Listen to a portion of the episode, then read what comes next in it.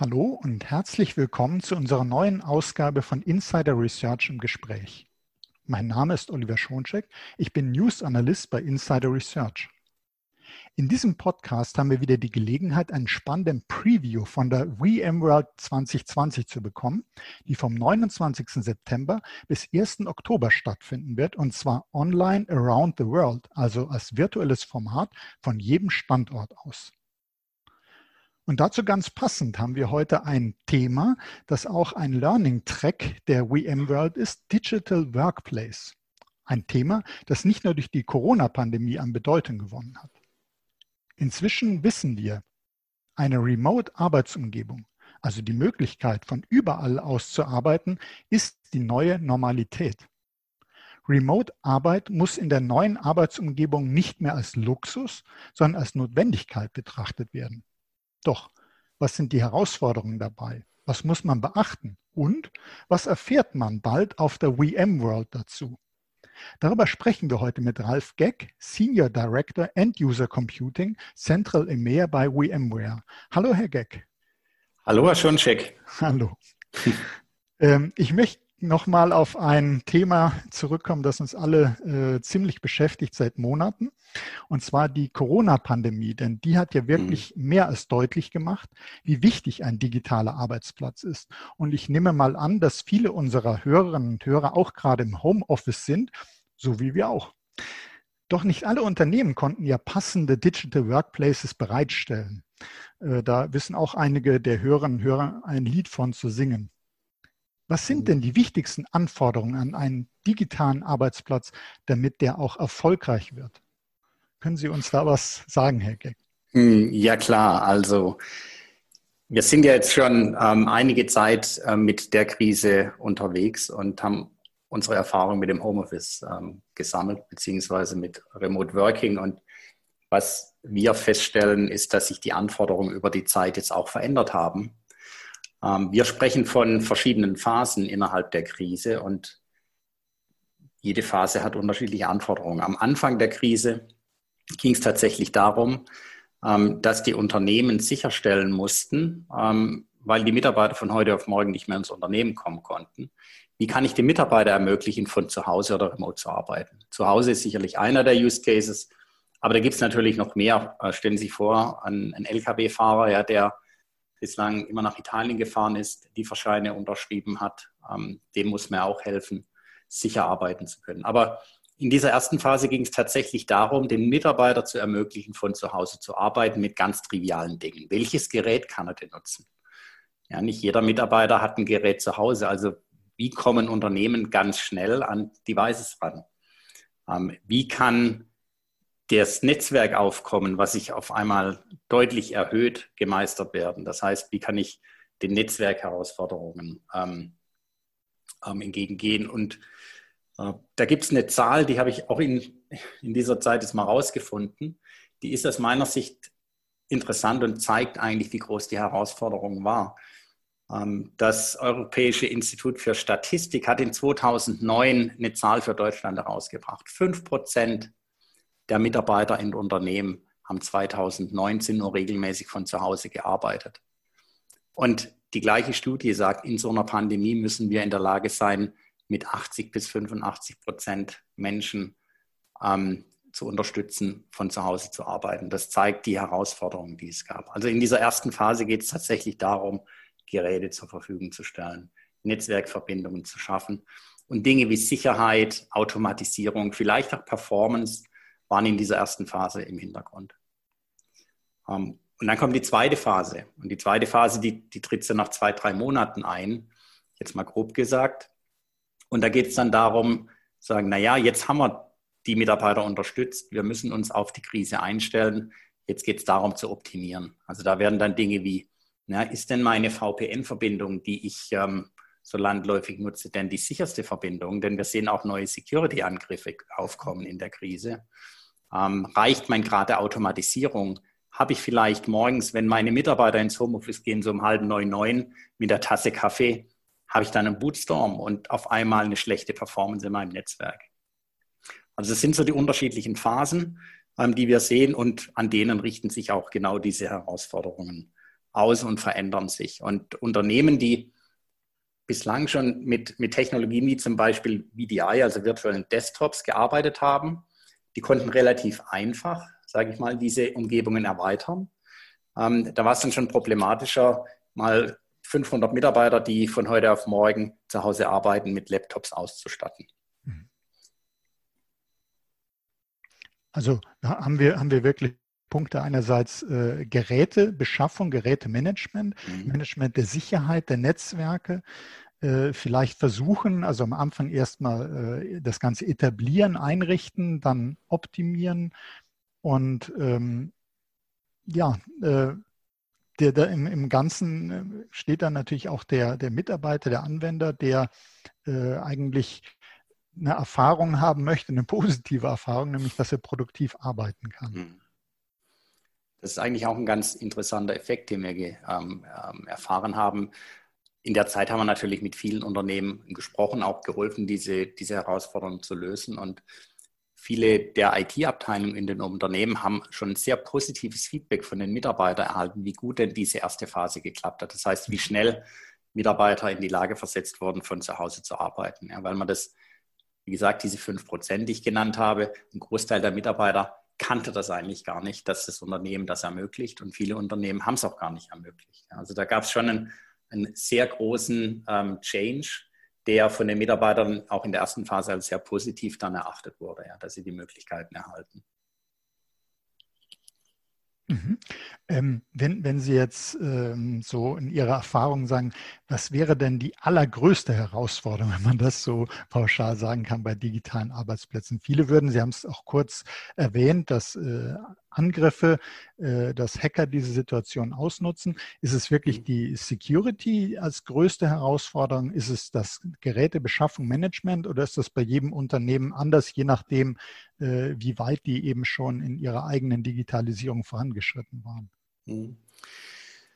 Ähm, also ich denke, die größten Herausforderungen hatten tatsächlich die Unternehmen, die, die auf so eine Situation nicht vorbereitet sind. Ja. Ähm, das heißt, die noch ein relativ starres Gerätemanagement haben, ja, vielleicht mit physikalischen Endgeräten, ähm, einen geringen Grad an Virtualisierung.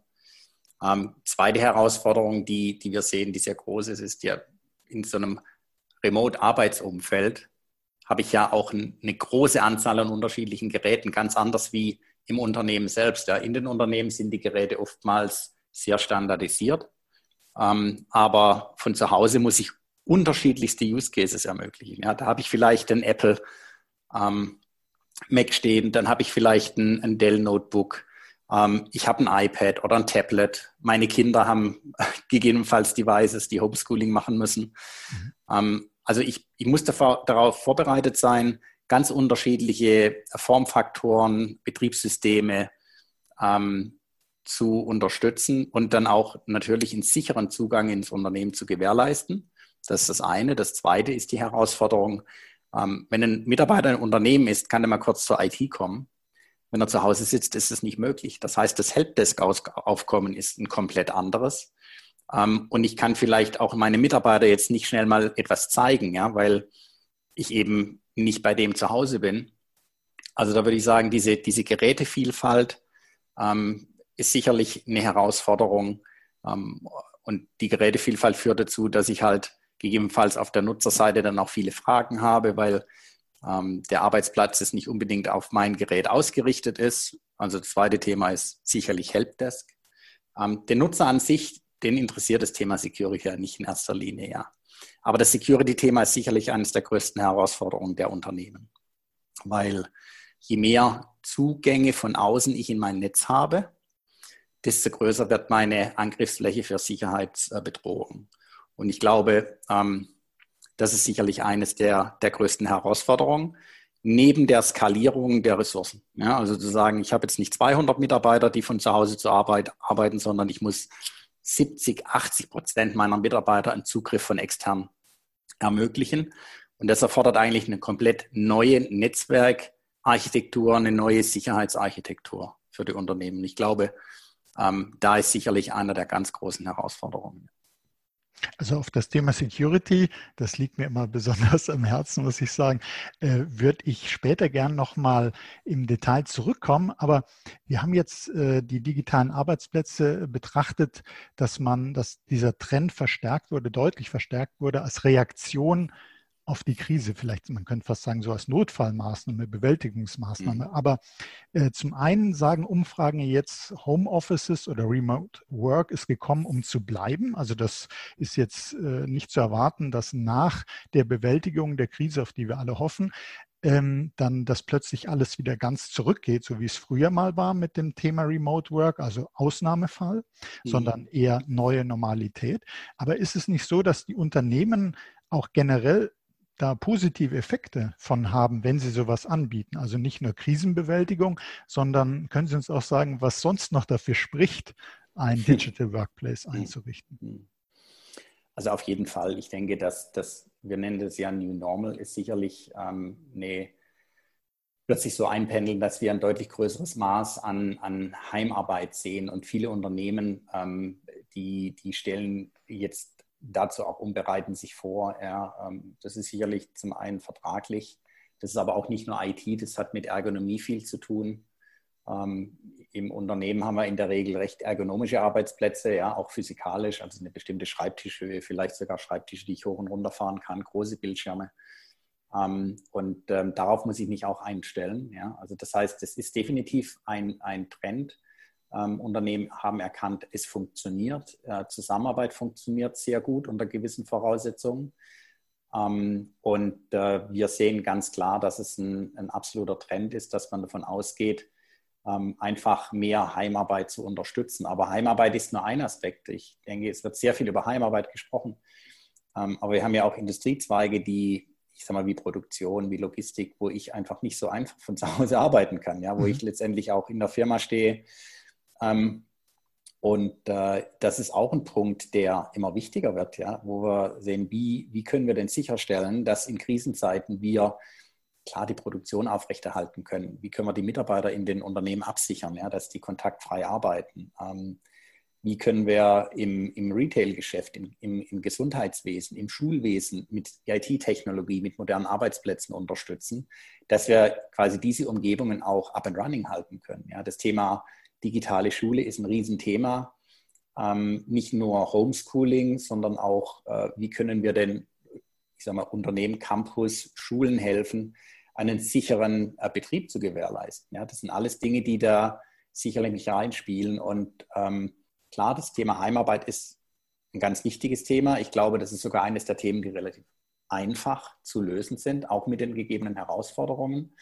Ähm, aber das sind noch ganz viele Themen, die wir jetzt kommen sehen, wo sich Unternehmen Gedanken machen, zu sagen, ja, mit dem Thema Homeoffice können wir jetzt einigermaßen umgehen. Ähm, da müssen wir vielleicht noch das Thema ein bisschen optimieren. Ähm, viele der Unternehmen haben da schon zu Initiativen wie digitaler Arbeitsplatz, aber das zweite ist sicherlich dieses Process Continuity, ja, Business Continuity in dem im besten Sinne, um eben ja, produktiv zu bleiben. Mhm. Ich habe vor, äh, vor kurzem einige Ankündigungen gelesen von VMware äh, zum Thema Remote-Arbeit der Zukunft, auch Unterstützung bei der Rückkehr der Mitarbeiter in ihre Büros. Also wir mhm. werden ja dann nicht nur die Remote Work haben, sondern auch teilweise eben alternierende äh, Tätigkeiten oder Sie haben schon gesagt, es gibt äh, Zweige, Industriezweige, wo äh, das mit Homeoffice überhaupt nicht vorstellbar ist. Hm, was, was können Sie uns denn da erzählen? Was bietet denn äh, VMware in dem Bereich eigentlich? Ja, ähm, also das sind spezifische Lösungen, die solche Themen wie ähm, genau Return to Work ähm, abdecken. Und was wir, was wir da adressieren, sind solche Dinge wie, ähm, stellen Sie sich vor, Sie sind ein Unternehmen ähm, und möchten jetzt weil viele der Unternehmen sind dann nicht bei 100 Prozent Auslastung. Die sagen, mhm. ja gut, 30 Prozent der Mitarbeiter können jetzt auf meinen Campus. Ja. Mhm. Ähm, und wie kann ich jetzt gegebenenfalls ähm, diesen ganzen Buchungsprozess von Arbeitsplätzen, von Büroräumen, von Meetingräumen besser, besser organisieren? Ähm, wie kann ich vielleicht auch dadurch Zugangssysteme steuern, dass ich sage, ich kann auf gewisse ähm, ähm, Fälle reagieren. Zum Beispiel, es gibt in einem Campus einen, einen Infekt, infizierten Mitarbeiter. Ja? Ich erkenne das, der meldet sich, der ist in Gebäude A. Mhm. Ähm, wie kann ich dann automatisch den Zugang zu diesem Gebäude gegebenenfalls blockieren, ja, dass, dass ich quasi Mitarbeiter A mitteile, Achtung, Gebäude A, bitte nicht mehr betreten und das Zugangssystem dann gegebenenfalls auch gleich sperren. Ja? Also das sind so ganz triviale Dinge ähm, oder nicht trivial, aber so mhm. nachvollziehbare Dinge. Wie kann ich so einen Krisenmodus denn steuern? Und mhm. ähm, unsere Idee ist halt, das Gerät, was der Mitarbeiter heute oder eigentlich jeder von uns dabei hat, ist ein mobiles Endgerät. Also warum nutzen wir das Mobilgerät nicht genau dazu? Und das ist so eine Lösung, die, die wir ähm, gerade pilotieren, die heißt Workspace One Campus mhm. wo wir genau diese Use Cases abdecken. Bis hin zu ähm, ähnlich wie die Corona-App in Deutschland, ja, dass wir sagen, okay, wer ist mit wem in Kontakt getreten? Ähm, wo gab es gegebenenfalls eine Übertragung? Ja? Oder wo habe ich Hotspots im Unternehmen, wo ich sage, das sind zu viele Mitarbeiter in der Kantine. Lasst uns den Mitarbeitern mal proaktiv eine Nachricht schicken und sagen, ey, momentan vielleicht keine so gute Idee. Also diese Dinge und diesen Use Case, den kann man übertragen auf Unternehmen, den kann man aber auch auf Klassenzimmer, auf Schulen übertragen. Ähm, das sind die Gedanken, die wir machen, weil wir sagen, naja, das Endgerät ist ein zentrales Gerät, das der Mitarbeiter eigentlich oder wir Menschen immer dabei haben ähm, und das eigentlich in solchen Krisensituationen immer wichtiger wird. Ja? Und was wir mhm. natürlich dann auch nutzen können. Ähm, wenn ich es jetzt richtig verstehe, heißen so die Workplace-Lösungen alle Workspace One. Ist das ja. richtig? Also Workspace One Campus hatten Sie gerade. Ich habe auch genau. was von Workspace One Intelligence gelesen. Ja. Und äh, das wurde so erklärt, Wissen, was stört und behindert. Was kann ich mir darunter vorstellen? ähm, ja, eigentlich gar nicht schlecht, ja, auch ähm, wenn ich das jetzt zum ersten Mal höre, aber ähm, ich will mal so sagen, die Anzahl der Endgeräte und die Anzahl der unterschiedlichen Endgeräte wird immer größer in Unternehmen. Ähm, da gibt es, ich habe schon gesagt, ich sage mal, den klassischen Windows-PC, den Mac, dann gibt es vielleicht Chromebooks, dann gibt es die unterschiedlichen Anzahl von den mobilen Endgeräten, es gibt Glasses, es gibt die sogenannten Alexas und also diese Assistant-Systeme, es gibt die, ähm, ich sage mal, die Bildschirme in den Meetingräumen etc. etc. Und die große Problematik dieser, dieser digitalen ich sag mal, Endgeräte-IT ist, dass über die letzten 20 Jahre eigentlich jedes Problem und jedes Gerät mit einem neuen Werkzeug unterstützt wurde. Und das führt dazu, dass wenn ich irgendeine Änderung vornehmen möchte in meinem Umfeld, dass ich diese Änderung in zig Tools machen muss. Und das ist natürlich langsam ähm, und teuer. Ja? Ähm, insbesondere stellen Sie sich mal die Frage, naja, es gibt jetzt eine Sicherheitsbedrohung und ich möchte auf Knopfdruck feststellen, welches der Endgeräte befallen ist. Oder ich möchte wissen, auf welchen Endgeräten meine Applikation ähm, gut performt oder auch nicht, ja. Ähm, oder ich möchte eine Abfrage machen über gewisse Nutzersituationen. Wenn ich das in 20 verschiedenen Tools machen muss, dann geht es, ist es nicht praktikabel, ja. Also gewisse Dinge, die Unternehmen sehen, ist die große Frage, naja, jetzt gibt es einen neuen, ähm, vielleicht Trojaner, habe ich ein Problem?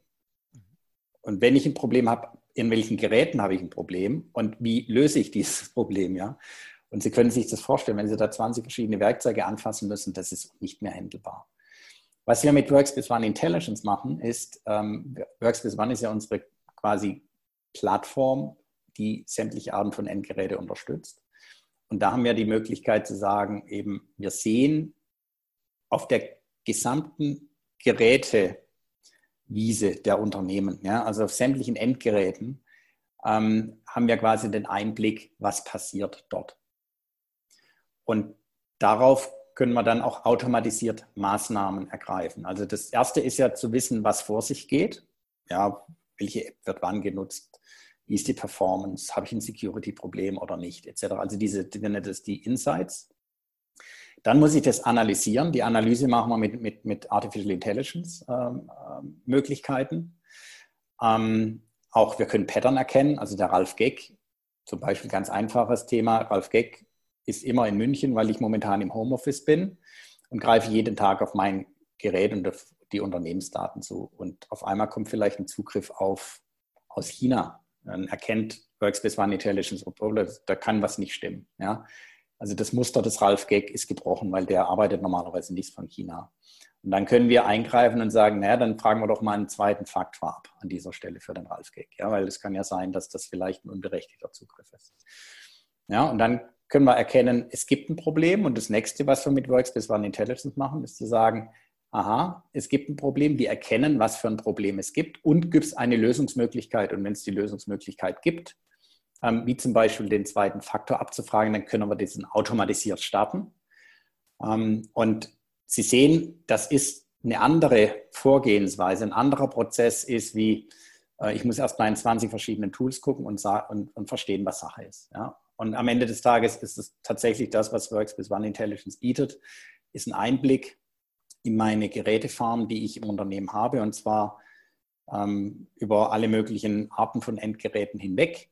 Das ist ein Riesenvorteil. Ähm, dann mit, mit Artificial Intelligence Möglichkeiten ähm, zu erkennen, gibt es Pattern, die nicht normal sind, wo habe ich gegebenenfalls ähm, ein Problem und wie kann ich dann automatisiert reagieren. Ähm, also sowohl einerseits sagen ja für die Sicherheit und dann auch, wenn zum Beispiel Applikationen äh, in Verbindung mit einem bestimmten Endgerät nicht ideal laufen, dass man eben guckt, dass wirklich dieser digitale Arbeitsplatz optimal genutzt werden kann. Ja. Äh, mhm. Ah ja, also fordern natürlich auch Integration in andere Tools. Ja, das, das, also wenn jetzt zum Beispiel ein Unternehmen dann ähm, ein, ein, ein Incident Management System einsetzt, ja, können wir gut integrieren in dieses Incident Management System. Das gehört natürlich damit zu, weil nicht alles machen wir direkt aus Intelligence heraus, aber die Idee ist, das genauso zu machen, diesen kompletten Prozess ähm, abbilden zu können. Mhm. Ähm, ist auf jeden Fall, gerade ich finde Integrierbarkeit immer äh, ganz wichtig. Man muss äh, sozusagen nicht alles in einer Lösung wirklich komplett machen können, aber eine Lösung muss eben wesentliche Anteile bringen der, äh, der Leistung, die man braucht, plus muss sich integrieren können mit eben Lösungen, die, die weitere Funktionen äh, bringen. Und das klingt mir genau in die, danach, dass das so ist. Mhm. Ähm, ein Schlagwort, wenn es so um Remote Work geht, Home Offices, ähm, ist ja auch im Bereich Security Zero Trust. Also ähm, vertraue keinem, also äh, oder wenn man besser sagt, äh, kein Anfangsvertrauen, also immer ja. wieder hinterfragen. Und da, wenn ich Sie richtig verstanden habe, hilft zum einen Workspace One Intelligence und äh, die VMware Access Lösung mit zum Beispiel Zwei-Faktor-Authentifizierung oder wie, äh, wie kann man sich das vorstellen, wenn jetzt ein Unternehmen sagt, meine Mitarbeiter sind unterwegs, die sind nicht in, im Unternehmen und ich möchte jetzt gerne Zero Trust umsetzen. Wäre das so eine Möglichkeit, dass man eben sagt, risikoabhängig äh, werden dann zusätzliche, was Sie vorhin beschrieben haben, Sicherheitsfaktoren hin abgefragt, weil Zugriff aus China, wobei, wobei man kann nie wissen, vielleicht arbeiten Sie, wenn nach der Krise auch mal von China aus, kann man heutzutage alles ja. nicht wissen. Genau. Aber dann hätte das System auch dieses Muster, dass das nicht mehr so äh, ungewöhnlich ist. Kann man sowas damit umsetzen, dass man sagt, ich habe jetzt, äh, ich äh, sage jetzt nicht einfach jedes Gerät, äh, das zum Unternehmen gehört, dem vertraue ich, sondern dass ich das abhängig mache hm. von Risikofaktoren? Genau. Ähm, ich denke, also Zero Trust ist für mich eines der interessantsten Konzepte und ähm, ergibt sich eigentlich als logische Sequenz aus dieser ganzen Mobilisierung, ja, dass wir sagen, ähm, die Arbeitswelt wird einfach mobiler, flexibler und diese klassischen Unternehmensgrenzen verschwimmen. Ja? Und das, das Gegenprinzip von Zero Trust ist ja das klassische VPN, ähm, äh, der klassische VPN-Zugang mit Technologie, die über 30 Jahre alt ist, Internet basiert über 20 Jahre ähm, und die heute in vielen Unternehmen einfach noch genutzt wird. Und wenn ich über VPN rede, nutze ich eigentlich immer ein, ein, ein Beispiel. Stellen Sie sich vor, Sie haben eine große Scheune ähm, auf Ihrem Acker stehen. Ja? Und in dieser Scheune haben Sie Ihre Werkzeuge, ähm, da steht vielleicht ein Oldtimer, Traktor und vielleicht eine Sense und was auch immer. Und die, die möchten sie nicht hergeben. Sie möchten genau wissen, was da passiert. Ja. Wenn die Scheun, das Scheunentor einmal auf ist, also wenn der VPN-Zugang in das Unternehmensnetz einmal auf ist, dann kann in die Scheune rein, wer will. Ja, weil der, der, die Öffnung ist riesig. Ja. Ähm, und das ist nicht mehr zeitgemäß. Und ähm, was, was Zero Trust macht, ist im Prinzip was anderes. Zero Trust lässt die Scheune zu und wenn Sie in die Scheune möchten, dann klopfen Sie erstmal an, dann geht ein kleines Fenster auf, dann guckt einer raus und sagt, aha, das sind Sie, alles klar. Das ist schon mal der erste, ähm, die erste Information. Also es ist der, meinetwegen Ralf Geck, den kenne ich, der arbeitet im Unternehmen, also den kann ich schon mal reinlassen. Aber wer sagt mir denn, dass ich jetzt gerade dem Ralf Geck trauen kann? Ja? Ähm, und das ist das zweite, dieser Status, der Gerätestatus. Die zwei mhm. Dinge, wenn ich die kontrollieren kann, dann kann ich eigentlich einen relativ hohen Sicherheitsgrad herstellen. Und ähm, dann, wenn ich sage, das ist der Ralf Geck, der ist sicher, dem kann ich vertrauen, ja, dem seine Geräte sind compliant, dann kann ich dem auch Zugriff auf meine Unternehmensressourcen geben.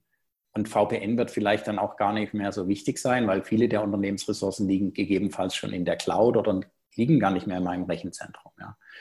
Also das heißt, ähm, an der Stelle, wenn eine Unternehmensressource genutzt werden soll, an der Stelle dann zu prüfen, ist dieser Zugriff gerechtfertigt und kann ich den gewähren? Oder auf der anderen Seite, ich habe viel mehr Möglichkeiten, granular zu prüfen, passt denn gerade diese Security oder hat sich irgendwas verändert? Mhm. Und ich muss dem Mitarbeiter vielleicht sagen, ähm, lieber Ralf, komm in fünf Minuten nochmal, ähm, weil wir müssen gerade noch den Traktor warten. Ja? Also das, ich kann viel flexibler reagieren über dieses System Zero Trust. Und ähm, es passiert halt außerhalb dieses Perimeters, sagen wir ja. Und ein zweites Thema ist, ähm, ich kann die Sicherheit prüfen, bevor ich Zugang auf die Ressourcen erhalte. Was auch ein wichtiger Punkt ist. Also gerade im Gerätemanagement, wenn, ähm, wir haben ja, wenn ich, wenn ich einen, einen Laptop nutze, bin im Urlaub oder bin krank und das Gerät war jetzt zwei, drei, vier Wochen vielleicht nicht im Netzwerk, dann können sich ja schon viele Dinge verändert haben. Patches, die nicht auf meinem Gerät sind, die ich aber benötige für die Sicherheit. Ähm, wenn ich dem Mitarbeiter, der dann aus dem Urlaub oder von der Krankheit zurückkommt, das Gerät über VPN erstmal in mein Netzwerk lasse, dann kann es eigentlich schon zu spät sein weil erst im Netzwerk dann die ganzen Patches aufgespielt werden. Mit einem Zero Trust Ansatz prüfe ich die Compliance, bevor ich dem Zugriff gebe und sage, aha, alle Patches aufgespielt, alles klar, der Ralf Gay kann Zugriff erhalten. Oder es ist vielleicht nicht die neueste Windows-Version aufgespielt. Also, lieber Ralf, ja, ähm, lass mal erst ein Windows-Update aufspielen, ähm, auch internetbasiert und in zehn Minuten kannst du dann wieder arbeiten. Ja, ist ein sehr schönes Bild. Also ich werde das jetzt, ich habe mir das auch ehrlich gesagt so vorgestellt, die Scheune, das Tor. Also wir merken uns, dass sozusagen, wenn der VPN-Zugang eben ermöglicht wird, dann ist das wie ein offenes Scheunentor. Alles mhm. äh, kann jetzt reinströmen, rausgeholt werden, alles äh, kann da passieren. Und Zero Trust, das ist sozusagen der Torwächter, der da guckt, der eigentlich grundsätzlich das Tor zu hat, egal, auch wenn er äh, den, den Ralf Gag kennt oder nicht. Dann sagt er erstmal zu, jetzt gucken. Und dann guckt er, ist er das auch? Und er guckt zum Beispiel das Gerät, das mit rein soll, hat das aktuelle Patches, ist da keine Schadsoftware drauf und so weiter. Und erst dann macht er ein kleines Türchen auf, wo man genau. dann so durchschlüpfen kann. für, diesen, für diesen speziellen Zweck. Also ein schönes Bild, doch, merke ich mir. Ähm, ich würde gerne nochmal auf die VMworld 2020 äh, zurückkommen, die wir gerade eingangs mal erwähnt hatten. Und zwar war ja Digital Workplace dort auch eins der Thementracks ist, also eines ja. der Hauptthemen. Und äh, da denke ich mir, dass das äh, noch sehr viel vielleicht auch ein paar Neuheiten, äh, Vertiefung dazu, zu dem, was wir gerade besprochen haben, äh, noch weiter vertieft wird. Mhm. Ähm, wie, wie kann man denn da teilnehmen? Und vielleicht können Sie auch nochmal uns sagen, was kostet das und wie, äh, wie funktioniert das? Wie werde ich Teilnehmer an der VMworld? Ja. Ähm, also ich kann mich noch erinnern, meine erste VMworld war so ungefähr vor 15 Jahren. Da waren es noch 2.000, 3.000 Teilnehmer. Es war immer on-site. Ja? Mhm. Ähm, also es war natürlich toll. Ich meine, das ist eine Industriemesse, ähm, äh, zigtausend äh, Menschen, Freunde, die man über die Jahre kennenlernt. Der, der, dieser persönliche Faktor ähm, ist natürlich immer genial. Man hat also wirklich, ein, ein, ist nicht eine VMware-Messe, sondern es ist tatsächlich eine Industriemesse. Das gesamte Ökosystem ähm, trifft sich dort und man kann natürlich auch immer ähm, so viel lernen dabei. Ja. Leider ist es jetzt dieses Jahr nicht möglich. Ähm, das ist ein Nachteil, aber hat auch einen Vorteil, weil wir haben natürlich die Möglichkeit, damit jetzt viel mehr Menschen zu erreichen. Ja, eine virtuelle VM-World äh, bietet gegebenenfalls auch, ähm, ich sage mal, Administratoren, Menschen die Möglichkeit, die vielleicht noch nicht so tief in das Thema VMware eingestiegen sind, jetzt mal auf die VMware zu gehen. Ja, mhm. also das ist, denke ich, ein Riesenvorteil. Und ein zweiter Vorteil ist, ähm, hätte ich, habe ich jetzt am 29., 30. oder am 1. nicht keine Zeit, ähm, tatsächlich online dabei zu sein, kann ich mir im Nachgang die Tracks nochmal anhören. Ja? Mhm. Also Vorteile, ähm, das Menschliche, das Treffen fällt etwas weg oder fällt komplett weg, ja. Ähm, aber wir erreichen gegebenenfalls auch mehr Menschen, ja. Ähm, und äh, das ist immer, immer ein Vor- und Nachteil. Aber daran haben wir uns ja eigentlich jetzt, jetzt in, der, in der Krise ähm, schon gewöhnt.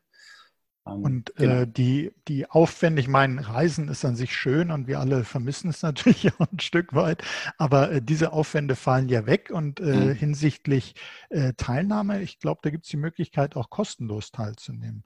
Genau, also wir, wir haben die, die VM World ähm, ist kostenlos. Ähm, dort haben Sie Zugang zu den meisten Vorträgen. Ähm, es gibt auch sogenannte VIP-Paid-Tickets ja, für spezifische Tracks. Ähm, aber äh, ich denke, die, die Standardteilnahme und Zugang zu den meisten interessanten Tracks, die ist for free.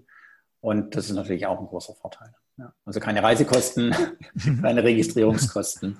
Ähm, genügend Gründe teilzunehmen, ja, neben den ganzen spannenden Themen natürlich. Ja. Absolut. Und was wir auch erfahren haben, sollten Sie, liebe Hörerinnen und Hörer, das jetzt äh, jetzt ist vielleicht schon Ende September, Anfang Oktober um und Sie hören das und sagen, Mensch, das Thema hätte mich interessiert. Ich wäre auch zur WM zur virtuellen hin. Äh, da hat der Herr Geck ja schon gesagt, die Vorträge gibt es auch on demand. Das kann man auch alles sich danach noch anschauen.